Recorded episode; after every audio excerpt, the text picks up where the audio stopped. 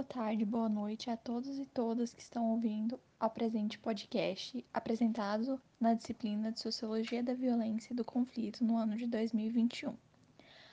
No podcast de hoje, o quarto podcast entregado à disciplina, irei apresentar o tópico sobre a violência e a democracia no Brasil, é, tendo como base os textos de Teresa Caldeira e Antônio Luiz Paixão e algumas referências complementares. Para compreendermos o tópico, vamos partir da ideia do neoliberalismo contra a democracia e a legitimação da violência a partir da desumanização do indivíduo.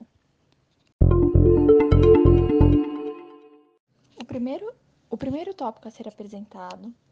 terá foco em responder a pergunta: como o capitalismo percebe a democracia? Muitos autores e autoras buscam compreender essa visão de democracia neoliberal que tem uma lógica capitalista. A democracia, nesse sentido, é percebida por Marilena Chauí dentro da lógica capitalista como um regime político acima de uma percepção social.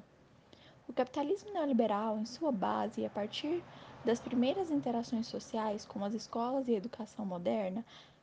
parte de um princípio individualizador, de onde advém a separação dos indivíduos e a sua classificação a partir do que Carlota Boto, em A Civilização Escolar, como projeto político e pedagógico da modernidade, Cultura em Classes, de 2003, define como a separação dos considerados aptos e não aptos, divisão essa cuja proposta é de criar indivíduos obedientes, disciplinados e, acima de tudo, trabalhadores culturalmente submissos ao governo ou aos regimes em que estão inseridos. O princípio da individualidade, nesse sentido, cria um sistema de exclusão cujo padrão disciplinar, quando não obedecido, gera, dentre vários pontos, o medo, como apresentado por Antônio Luiz Paixão em Crime e Controle Social e Consolidação da Democracia com a teoria dos rótulos, que dita que, abre aspas, a atividade prática do crime do desvio é uma ação coletiva de indivíduos que atuam na produção de atos desviantes ou criminosos, atos que fogem do que é ou foi definido como padrão de conduta. Então, podemos encontrar, partindo deste princípio, uma forma de compreendermos a relação entre violência e democracia com o Estado brasileiro. O segundo tópico que iremos abordar responderá à questão: o que Teresa Caldeira buscou ao pesquisar sobre a relação entre criminalidade e democracia? O primeiro ponto apresentado pela autora no texto é a relação entre violência, descrita como desobediência e violação dos direitos individuais, e tida como um afronte à cidadania brasileira.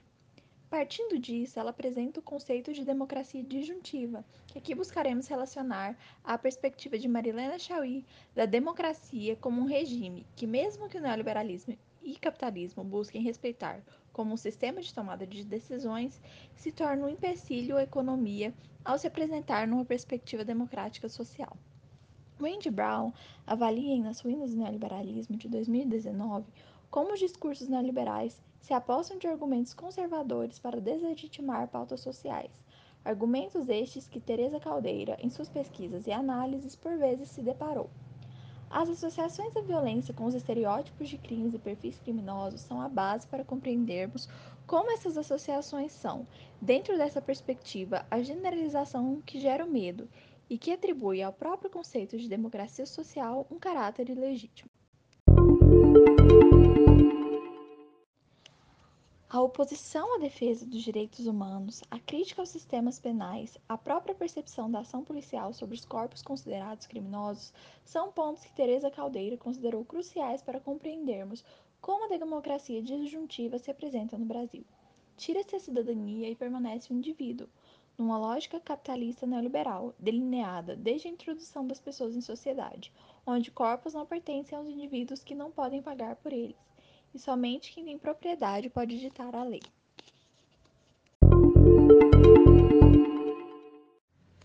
No terceiro tópico, tentaremos fazer um breve, breve resumo sobre a percepção de Antônio Luiz Paixão e Teresa Caldeira sobre a violência e democracia dentro da perspectiva onde a democracia se torna um regime. Nos tópicos finais do artigo, Antônio Luiz Paixão faz considerações sobre a violência dentro do sistema penal e da falha do sistema brasileiro fracassa ao manter a integridade e dignidade física daqueles associados a ações criminosas no cumprimento das penas. A desumanização dos indivíduos e dos corpos individuais, refletida no texto de Teresa Caldeira, apresenta-se no nível que busca relacionar as críticas populares aos sistemas penais e policiais e níveis de atuação como forma crítica também aos direitos humanos e sociais, que advém do medo inflamado na atualidade por pautas conservadoras e tradicionalistas. No tópico final do presente podcast, buscaremos compreender como podemos relacionar os textos da disciplina do tópico Violência e Democracia no Brasil com uma perspectiva mais atual. Muitos autores e atores contemporâneos buscaram compreender a atuação de grupos conservadores na política neoliberal. Wendy Brown argumentou que o medo inflamado da perca de privilégios, a partir da pressão de grupos sociais, gerou uma onda conservadora presenciada na política mundial nos últimos anos. Os direitos fundamentais e a luta pelos direitos humanos tornaram-se pautas de discussões neoconservadoras que, segundo Flávia Biroli, em Reação contra Gênero e Democracia de 2019, a partir de, aspas, 2012, recorreram à linguagem dos direitos contra garantia para minorias e políticas igualitárias, fecha aspas. A frase direitos humanos para humanos direitos pode ter sido ouvida por cada um de nós pelo menos uma vez nos últimos anos. Mas por que o neoliberalismo se interessa pelas pautas neoconservadoras e suas investidas contra a democracia? Teresa Caldeira apresenta em seu texto uma possível resposta para isso. O neoliberalismo, em seu íntimo propósito, é antidemocrático e tecnocrata. A oposição à democracia e direitos civis, a partir da deslegitimação do corpo ou, no contexto da violência estatal, o controle, pelos meios necessários, dos corpos que desviam-se dos padrões ou são considerados criminosos, é a oposição também ao próprio conceito de democracia social, citada pela autora, como um meio para alcançar um modelo democrático social ideal a partir de, abre aspas, a democratização do espaço público, renegociação de fronteiras e respeito aos direitos civis, fecha aspas. Dessa forma, podemos compreender que a relação das políticas neoliberais e seu desinteresse pela democracia social são a base bem fundamentada e forte para a legitimação da violência estatal, inflamada por uma elite social que, no contexto de Teresa Caldeira, aparece nas posições de privilégio, ditando as políticas conservadoras, anti-imigração, anti-direitos humanos, que garante que os indivíduos não sejam humanizados ou socialmente aceitos quando se desviam dos moldes disciplinares impostos pela educação moderna.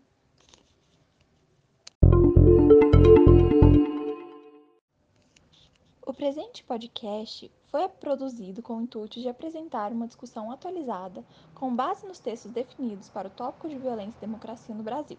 apresentando uma discussão sociológica e política sobre a democracia e os direitos sociais. Agradeço a oportunidade de apresentar na disciplina de Sociologia da Violência e do Conflito o tema de interesse e agradeço a quem ouvir a disponibilidade pelo seu tempo. O podcast foi produzido e roteirizado por mim, Júlia Viana Cordeiro, tendo base os textos de Teresa Caldeira, Marilena Chauí e Antônio Luiz Paixão. Agradeço a todos pela atenção e até o próximo podcast.